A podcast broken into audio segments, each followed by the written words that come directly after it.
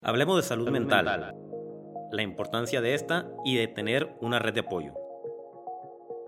Hablemos de cómo un muchacho, ante los ojos de la sociedad, puede ser un delincuente, pero en realidad solo estaba pasando por malos momentos. Es tiempo de ser empático. Te contaré mi versión para que sepas que no estamos locos. Solo la sociedad no está lista para escuchar esto. Soy Heriberto Villicaña y esta es la red que necesitabas, porque la red la hacemos todos.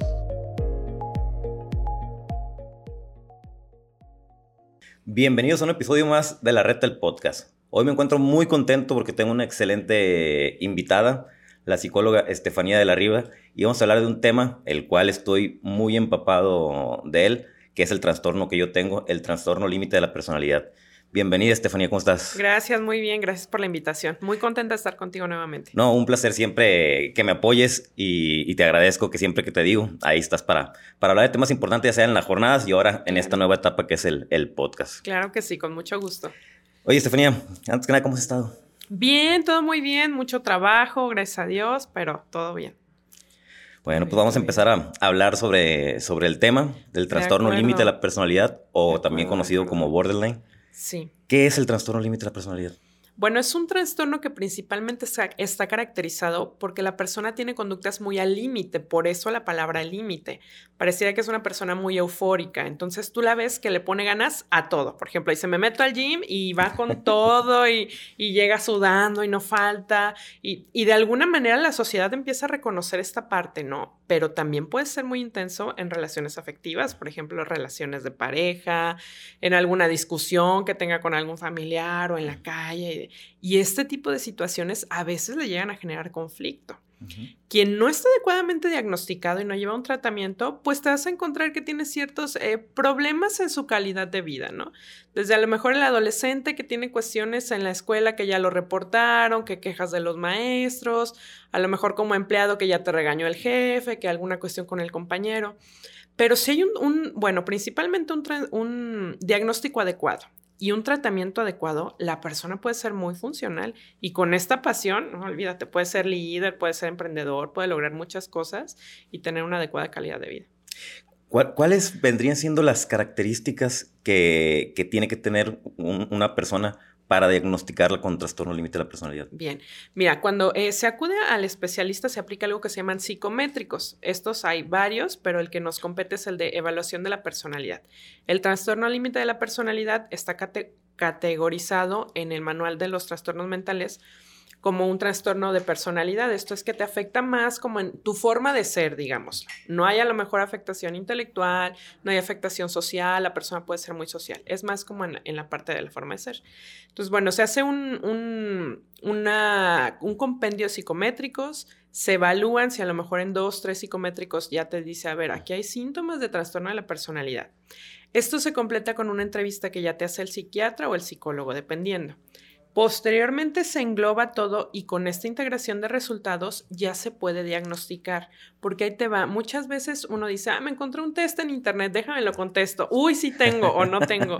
y para esto, pues evidentemente hay que, hay que, tiene que haber una entrevista donde se vean tus antecedentes clínicos, si hay alguna enfermedad mental, si hay alguna cuestión hereditaria, desde cuándo lo padeces, si es momentáneo. No es lo mismo a lo mejor tener unos meses de euforia que tener toda la vida con esta situación. Entonces, por eso les hacemos mucho hincapié a las personas que vayan con un especialista de la salud y que no se dejen guiar tanto por la información que hay. Sobre todo lo que es trastorno límite de la personalidad y bipolaridad, creo que es como la moda y están muy mal diagnosticados, a veces hasta por el mismo paciente que, ah, hice mi test y me salió, ya me autodiagnostiqué y está mal, eso está muy mal. De, hecho, una persona a la que apoyo me dice, ay, es que creo que tengo bipolaridad, porque ayer estaba muy eufórica y ahora ya no, no tengo ganas de hacer nada. Le digo, no, todo el mundo pasamos por, por esas situaciones, ¿no? Eh, eh, cuando es un problema, a lo mejor es cuando tu periodo de euforia dura un buen rato, a lo mejor hasta días, y el periodo de depresión también te dura algún tiempo, ¿no? Entonces le digo, no te preocupes por, por eso.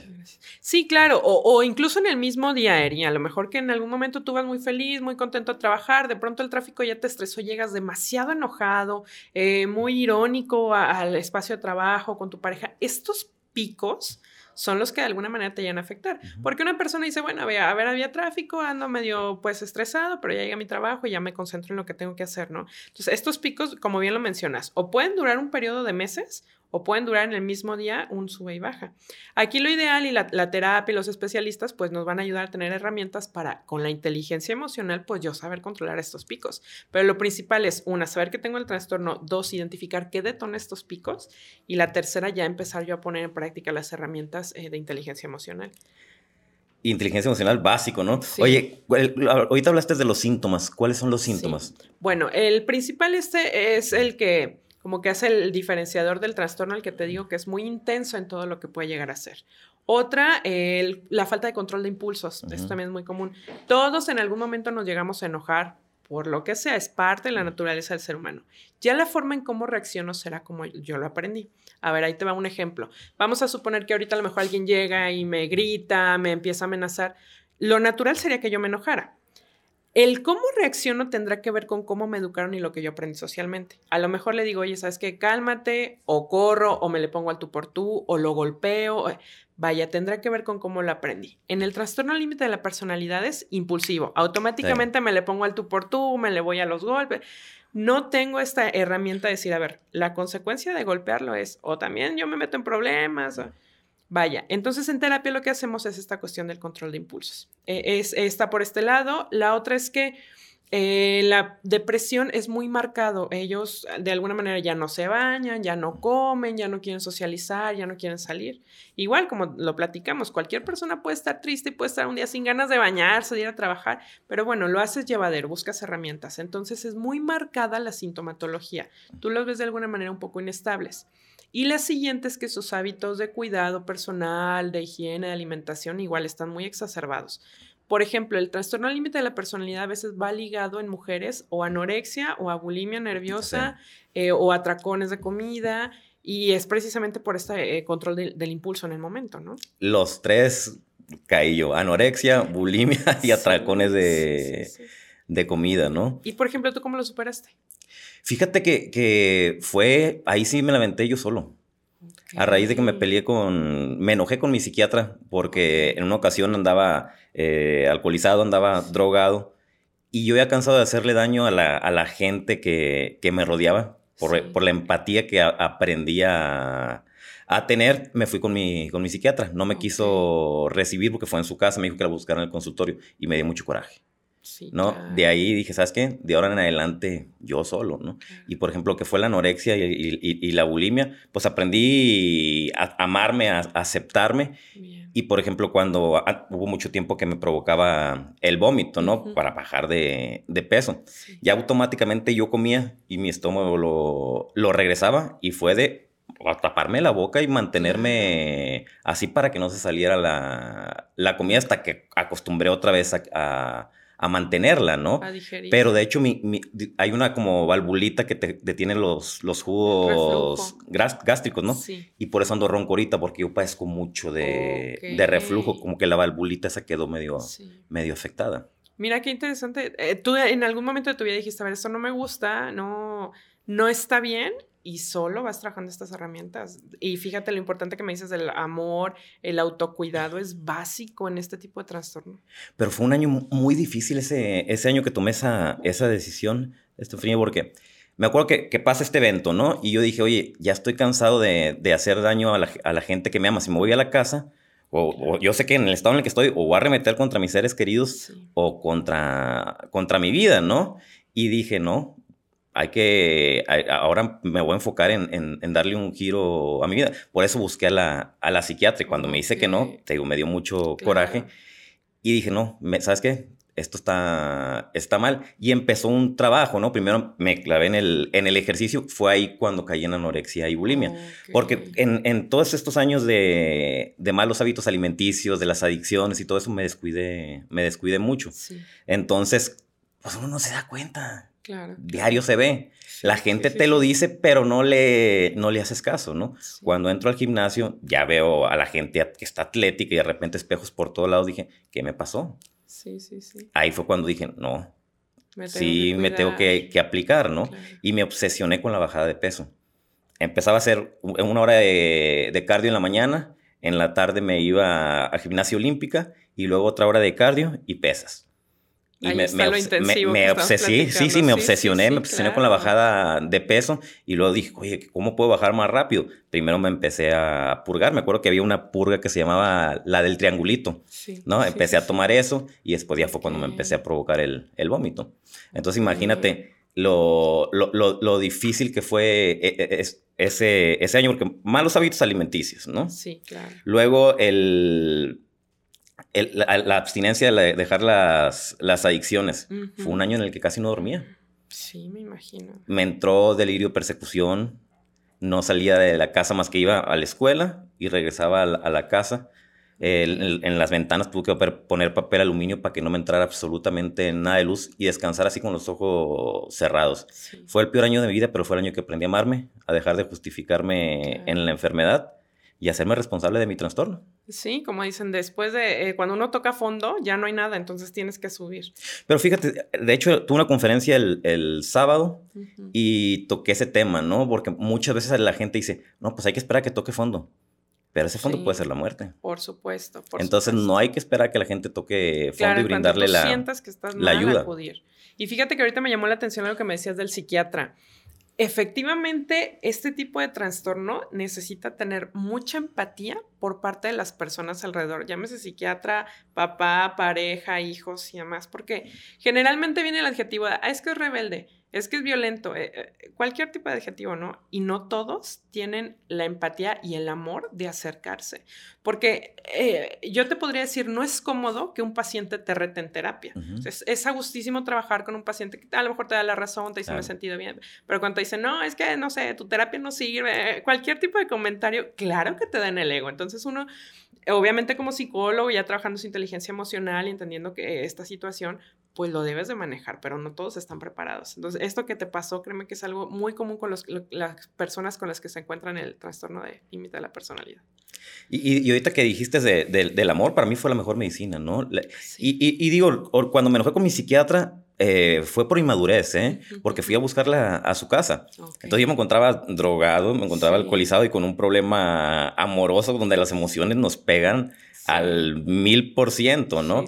Entonces, obviamente, hasta era un riesgo para la, la doctora a lo mejor recibirme en ese sí. estado y más en, en su casa, ¿no? Ahora entiendo que por mi madurez me, me enojé, pero yo que eso me, me sirvió porque como que me dio en el, en el En ego, el ego, y, me, y me impulsó a, a darle este giro a mi vida, que a lo mejor si hubiera seguido con terapia hubiera sido más rápido Posiblemente el sí, proceso, pero a lo mejor no estuviera sí. haciendo lo que estoy haciendo. Exactamente. Como dicen, por algo pasan las cosas, ¿no? Ya que uno está del otro lado, ve el aprendizaje y que sobre todo utilizas tu testimonio para que las personas se identifiquen. Porque también cuando uno como psicólogo comparte la información, a lo mejor quien ya está eh, con el trastorno dice, ay, es que eh, nunca lo has vivido.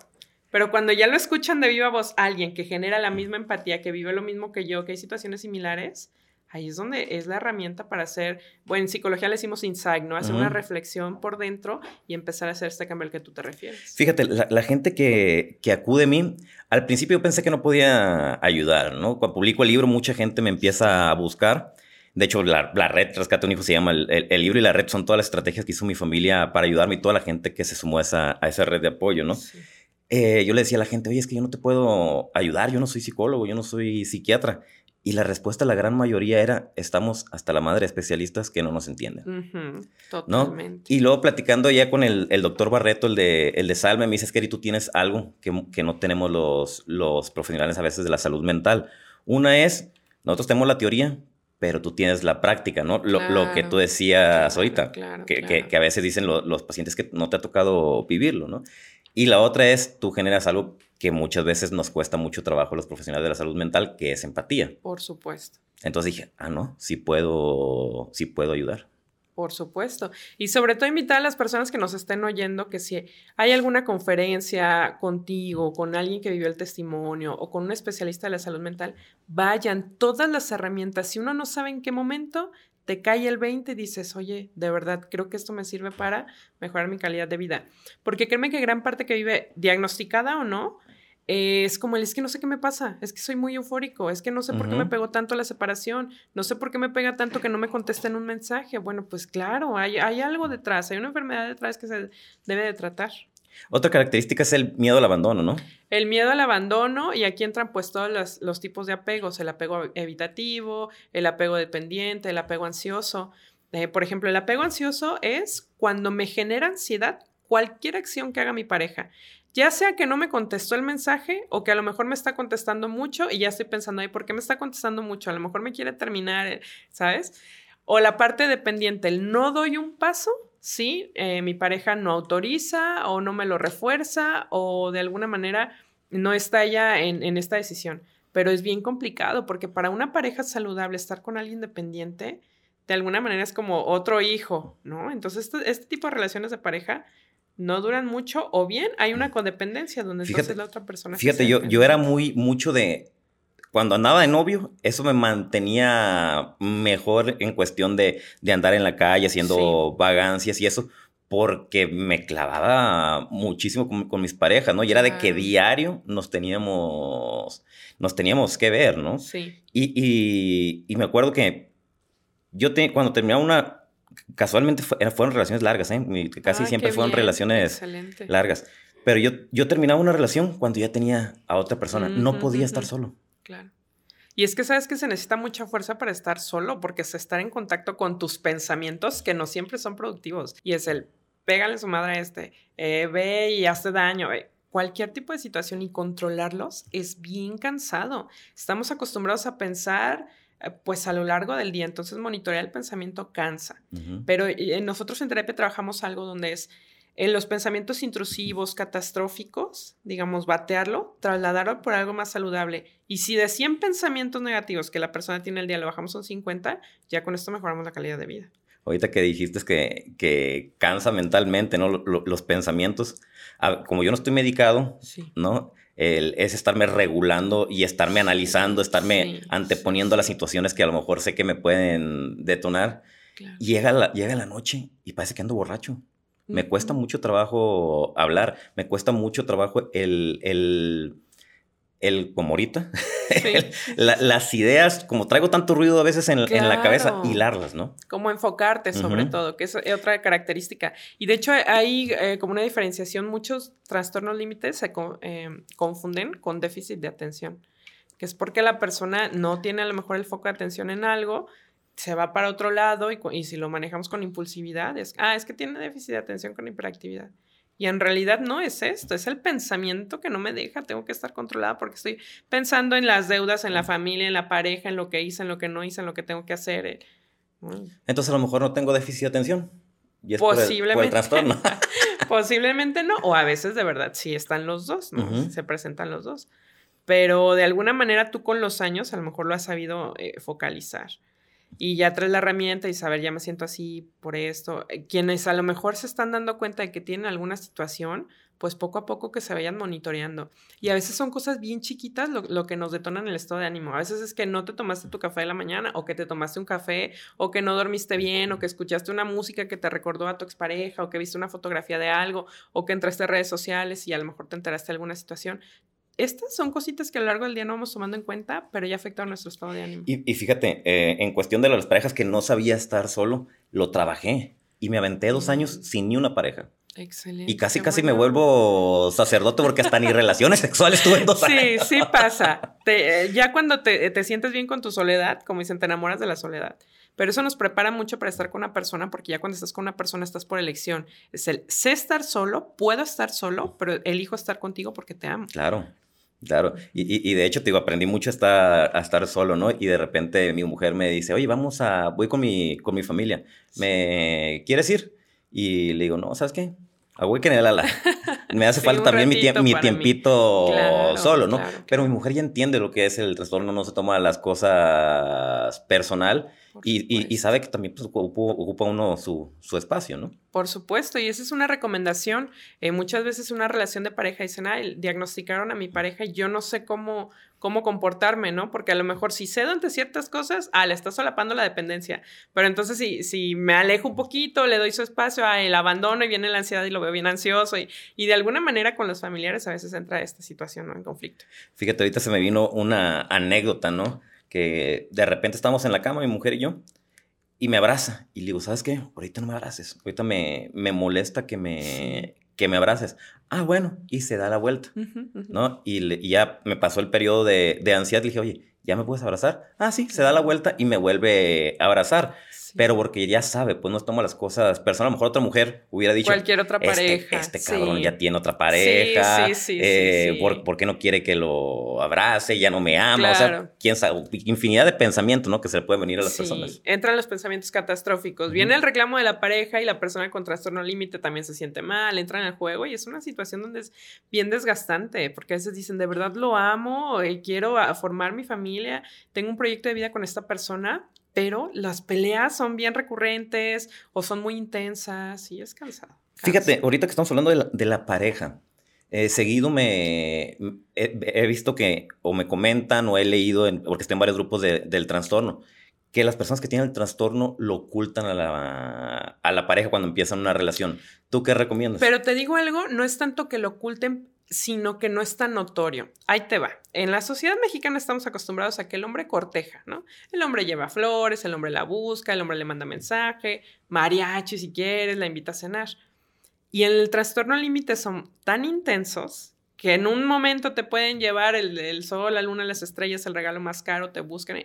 Y obviamente eso es agradable. Entre cualquier mujer eso es agradable, hasta cierto punto te alimenta el ego. Entonces es el no me di cuenta. Claro, no te diste cuenta porque además de que era muy cómodo el cortejo, obviamente tú te sentías bien. Pero ¿qué pasa? Que a lo mejor ya enamorados están saliendo, de pronto le dejo de contestar. Y entonces ahí me hace el, el berrinche, el pancho.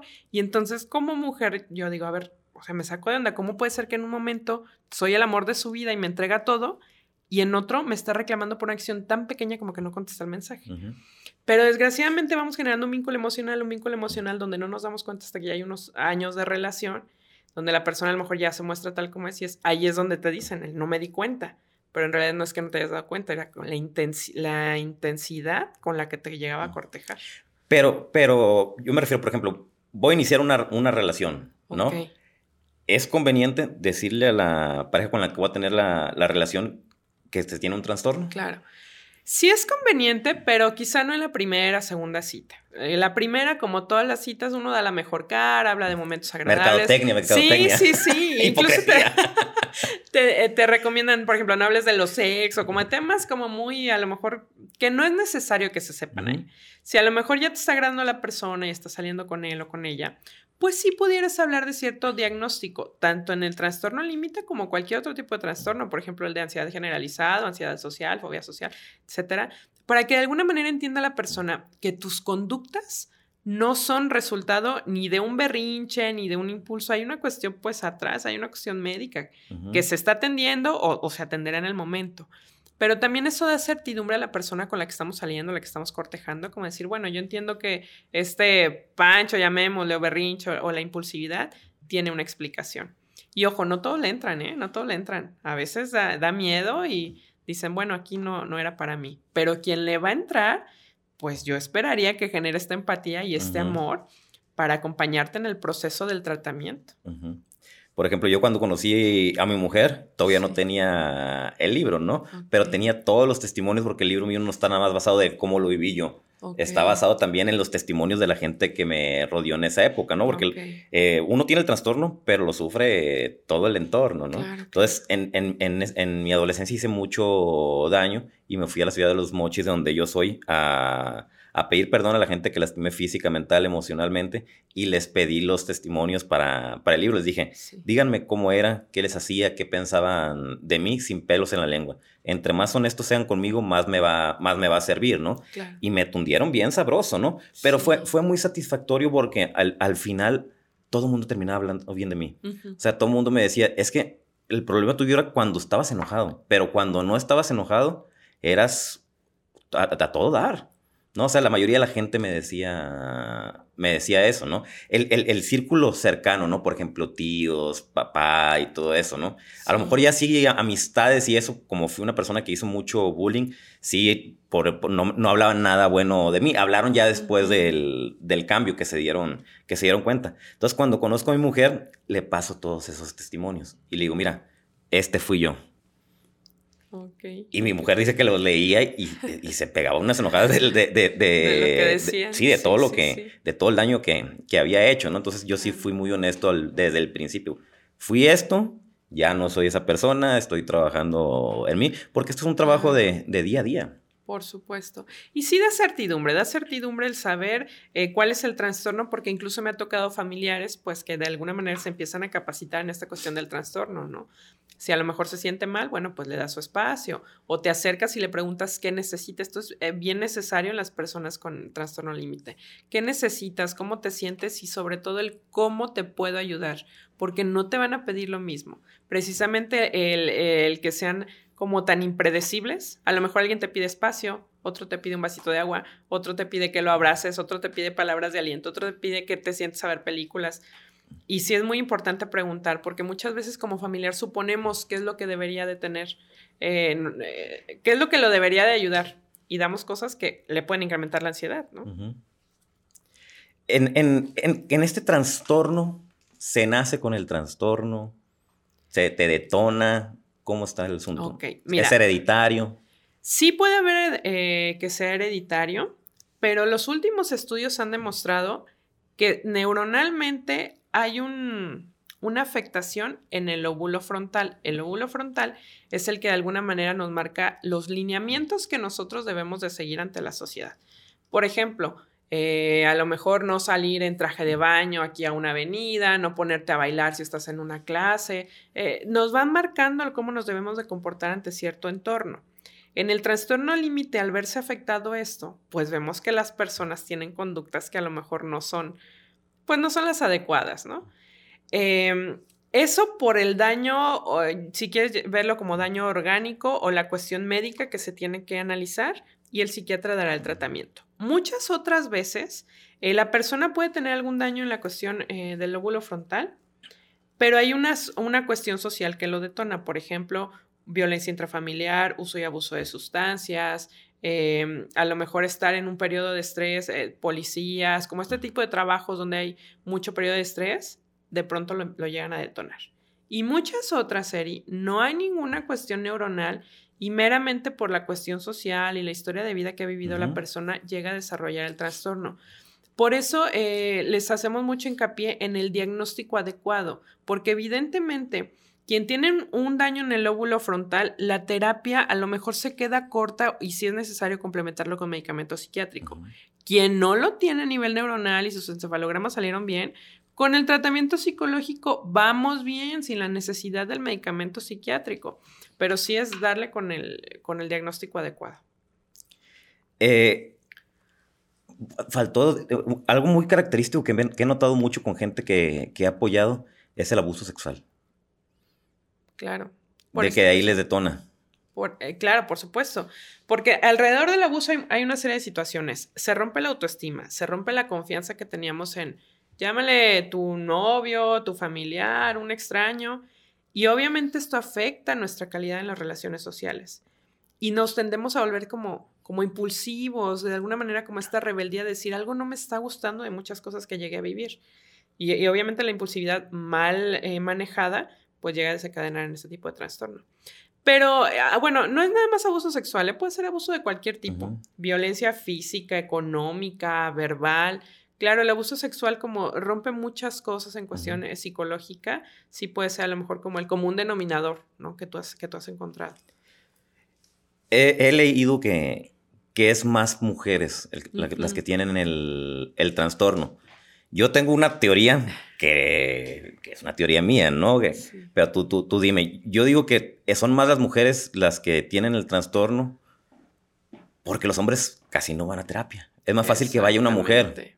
Entonces, yo digo que a lo mejor si los hombres eh, les diera menos pena, quitáramos este tabú que existe alrededor de la salud mental y fuéramos a pedir apoyo, como dice Odín Dupeirón, no debería ser canasta básica, a lo mejor se emparejarían un poquito más. ¿Tú qué opinas? Estoy totalmente de acuerdo contigo. Eh, la gran mayoría de usuarias son eh, mujeres. Y también te voy a decir, desde chiquitos a los hombres les censuran mucho las emociones. Es como el no llores. El, Y por eso se le permite más al hombre estar enojado, ¿no? Es como, ah, bueno, pues es que es hombre, ¿no? Es válido que se enoje. Y entonces, ¿qué pasa? Que este diagnóstico se va camuflando porque, ah, es que como es hombre, pues está enojado, ¿no? Es el sustento de la familia, es el que va a trabajar, es el que anda en el tráfico. Se le van permitiendo ciertas conductas y no, posiblemente hay un trastorno, claro. Entonces, concuerdo contigo e invita a todas las personas que nos están escuchando a que vayan a terapia, no importa si eres hombre o mujer, todos debemos de tener acceso a la, salud mental y evidentemente mejorar nuestra calidad de vida, ¿no? Oye, y respecto al medicamento, mucha gente le, le tiene miedo al medicamento, pero yo, yo considero que a veces sí es necesario, ¿no? Por, ejemplo, me llega a veces mucha gente con, con ideación suicida, ¿no? Entonces, para trabajar con ellos está muy complicado en el estado de ánimo que, que se encuentra, ¿no? Entonces yo siempre le, le recomiendo, ¿sabes qué? También acude con el especialista de la salud mental, en este caso un psiquiatra, para que te medique, te estabilice y así puedas aventarte ese clavado interno, ¿no? Sí, totalmente. Eh, eh, ¿Por qué viene el miedo al medicamento? Por todos los efectos secundarios de los que se habla, que a lo mejor insomnio, falta de apetito, voy a andar somnoliento, pero ya los últimos medicamentos son de cuarta generación y el psiquiatra haciendo un análisis de tu peso, de tu estatura, tus antecedentes clínicos, te va a dar la dosis adecuada y las personas son muy funcionales, son muy funcionales con el medicamento. Claro, acompañado de las herramientas psicológicas para que en el momento en que tú quites el, medicamento ya se reguló la cuestión neuronal, ya la persona sabe cómo socializar, cómo controlar los impulsos y es una cuestión más llevadera. Y efectivamente, viene a veces acompañado de otro tipo de trastornos. Puede ser riesgo suicida, ya platicamos los trastornos alimenticios, puede haber alguna cuestión incluso a lo mejor como de social, cuestión social, y ahí sí, el medicamento llega a salvarnos y estabilizar a la persona de momento. Porque también existe el cutting, ¿no? Por supuesto. O cualquier daño a la integridad, eh, que me corto, a lo mejor el, abuso de sustancias, también el dejar de comer, la intoxicación medicamentosa, entre muchos otros, son atentar contra tu integridad. Y es porque no sé canalizar el, dolor, no sé canalizar el enojo, no sé transmitir mis emociones y entonces redirijo toda esa energía hacia mí mismo, malamente en esta, en esta cuestión de daños pero lo puedes manejar para afuera, haciendo ejercicio, en una cuestión de arte, socializar, a lo mejor meterte a un curso de algo que te guste mucho, no sé, limpiar tu casa, lavar tu carro. Estas acciones que poco a poco nos van a ayudar a canalizar la ansiedad, nos ayudan mucho a manejar las emociones. Eh, los que rodean a una persona que tiene este trastorno, ¿qué les recomiendas? ¿Qué podrían hacer para, para apoyar a esa persona?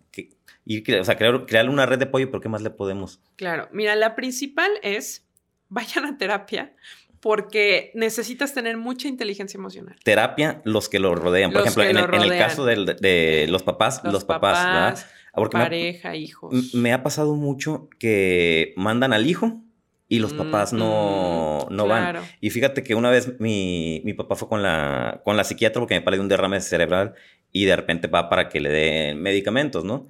Y platicando con la psiquiatra, dice, ¿saben cuál fue el éxito de, de que eh, Heriberto, o sea, yo, haya salido, porque me pasé a Heriberto, haya salido adelante? Que tanto usted como su esposa venían a, terapia a ver cómo iban a manejar la, la situación de, de, sus hijos, ¿no? Y a mí me pasa mucho que de repente me mandan al hijo y quiero hacer una cita con los papás y no, no quieren. Sí, te lo mandan y como eh, me lo arregla, como si fuera licuadora, ¿no? claro, porque mira, uno en el consultorio, en la sesión, puedes trabajar herramientas, pero ¿qué va a pasar cuando salga? Donde llega un contexto sin empatía, sin amor y demás. Si tú trabajas con los familiares directos y a veces se prestan los maestros, el trabajador social, etcétera, y con todos ellos, va a ser una extensión de todo lo que tú ya trabajaste en la consultoría. Y qué mejor que lo vaya replicando en todos los escenarios. Es como lo que pasa con las personas que se internan en adicciones. Hay, un, hay un ambiente controlado, no pasa nada y tienes terapia y demás, pero sales y ya cuando el vecino, el amigo, la pareja te invita, recaes. Y a veces con rencor porque lo, lo metieron a la fuerza, ¿no? Exacto. Entonces sale peor. Entonces, bueno, lo principal es que ellos vayan a terapia. Situación siguiente, eh, identificar qué detonan los bajones de ánimo de la persona. Como ya lo platicamos, a veces es un ambiente muy violento, a veces es la alimentación, la falta de sueño, etc. Eh, la otra, identificar también los llamados factores protectores, todo lo que a la persona le ayuda a estar bien. A veces es estar en contacto con aire libre, salir en familia, tener periodos de descanso, eh, platicar, hacer catarsis, etc. Entonces, como familiar ya identificaste factores de riesgo y factores protectores. Tenemos que favorecerle los factores protectores. Por ejemplo, si ya vimos que la persona disminuye su ansiedad o su impulsividad eh, saliendo al parque, ah, pues me voy, vente, vámonos al parque, vamos a echar una nieve, vámonos a caminar, pero procurar esto, vamos a sacar al perro, eh, de alguna manera eh, familiarizarle sus factores protectores. Y la otra que yo te decía, cuando hay un ataque, preguntarle qué necesitas, qué necesitas y cómo te puedo ayudar. Y obviamente mucho amor, mucha empatía y demasiada paciencia.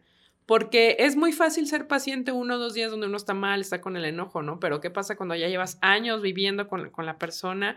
Y aparte, tú como familiar traes todas tus broncas, tu estrés, tus pendientes y llegas y aparte tu pareja está bien irónica, está muy eufórica, ya está ansiosa, ya se deprimió. Es complicado y para eso se necesita muchísima inteligencia emocional. Ahora, si por lo que sea no hay acceso a la terapia, algún tipo de libro, podcast, videos, eh, ya afortunadamente con el Internet podemos encontrar herramientas que de todo lo que vi, leí, ya agarré un tip y este me va a servir y me va a ser muy funcional seguido cuando doy conferencias me, me, dice la gente, es que yo no tengo la red de apoyo que tú tuviste. Y tú lo acabas de decir, ¿no? Hay muchas herramientas, tú, ah, tú crea tu, tu, red, ¿no? Por supuesto. Y ahorita esto que me mencionas de, es que yo estoy solo, me pasa muchas veces. A veces hay un foráneo que está viviendo solo o con roomies, no, no le habla mucho a sus compañeros de trabajo, su familia está eh, lejos. Y le digo, bueno, se trabaja con lo que hay. No porque no podamos hacer una red, quiere decir que no vamos a trabajar contigo. Y entonces todo lo que a ti te hace sentir bien y ya se empieza a manejar, pero sí, se trabaja con lo que hay. O muchas veces sería, a veces, por ejemplo, el papá a lo mejor como muy machista, con sus ideas muy arraigadas, el psicólogo no sirve y él dice, yo no voy, yo me separo, pero a veces es la hermana, la suegra, la cuñada, la tía, con el vecino, a veces es que se prestan, de verdad. Y entonces con ellos empiezas a trabajar para que en el momento de la crisis, pues la persona sepa que hay una mano ahí que, que puede pedir ayuda. ¿Algún punto que se nos esté pasando para terminar? Eh, bueno, creo que hasta ahorita hemos abarcado todo el hacer conciencia de que se diagnostiquen, de que vayan a terapia, el que no sea un tabú esta cuestión del trastorno límite, porque muchas veces pasa aquí en México, Eric, que sentimos que somos la enfermedad. El típico cuando, cuando te dicen, eres diabético, ya es soy, como si fuera la enfermedad padezco diabetes. Entonces, padezco un trastorno límite de la personalidad, por supuesto, pero soy una persona muy funcional y que de alguna manera puedo pues eh, enfocar mis habilidades o las, o las herramientas de personalidad que tengo para ser una persona muy útil en la sociedad. Ahora, otra cosa que no, no hemos mencionado es que la persona con trastorno límite generalmente tienden a ser líderes. Y tan puede ser para mal, como puede ser para bien, eh, emprendimiento, a lo mejor ser maestro, eh, ser influencer, buscar todas estas herramientas porque esta pasión que le ponen a las cosas eh, se asocia mucho con el liderazgo. Entonces, encaminarlo de forma positiva. Excelente. la gente que te, quiera contactar, ¿cómo te puede localizar? Bueno, estoy en todas mis redes como Estefanía de la Riva, eh, manejo más el Facebook, ahí es donde más actualizo las conferencias, información, por ahí me pueden mandar un mensajito. Igual también les puedo mandar, eh, les puedo proporcionar mi WhatsApp, es 33 12 30 19 22. Ahí estoy a sus órdenes para citas, dudas o cualquier situación. Estefanía, te agradezco mucho el, apoyo siempre que me brindas cuando quiero hablar de, ciertos temas y pues luego te volveré a invitar. Con mucho gusto. Muchas gracias, Eri. Pues, amigos, muchas gracias. Eh, ayúdenos por favor a compartir, a suscribirse, a picarle a la campanita. Toda esta información la hacemos con mucho cariño y a lo mejor a alguien le puede servir. Nada nos cuesta eh, compartir y que esta red se siga extendiendo. Esto fue la red del podcast con su servidor Heriberto Villicaña. Nos vemos a la próxima. Esto fue la red El Podcast con su servidor Heriberto Villicaña. Tu historia aún no está escrita y el único que puede cambiarla eres tú mismo. Así que, ¿estás listo?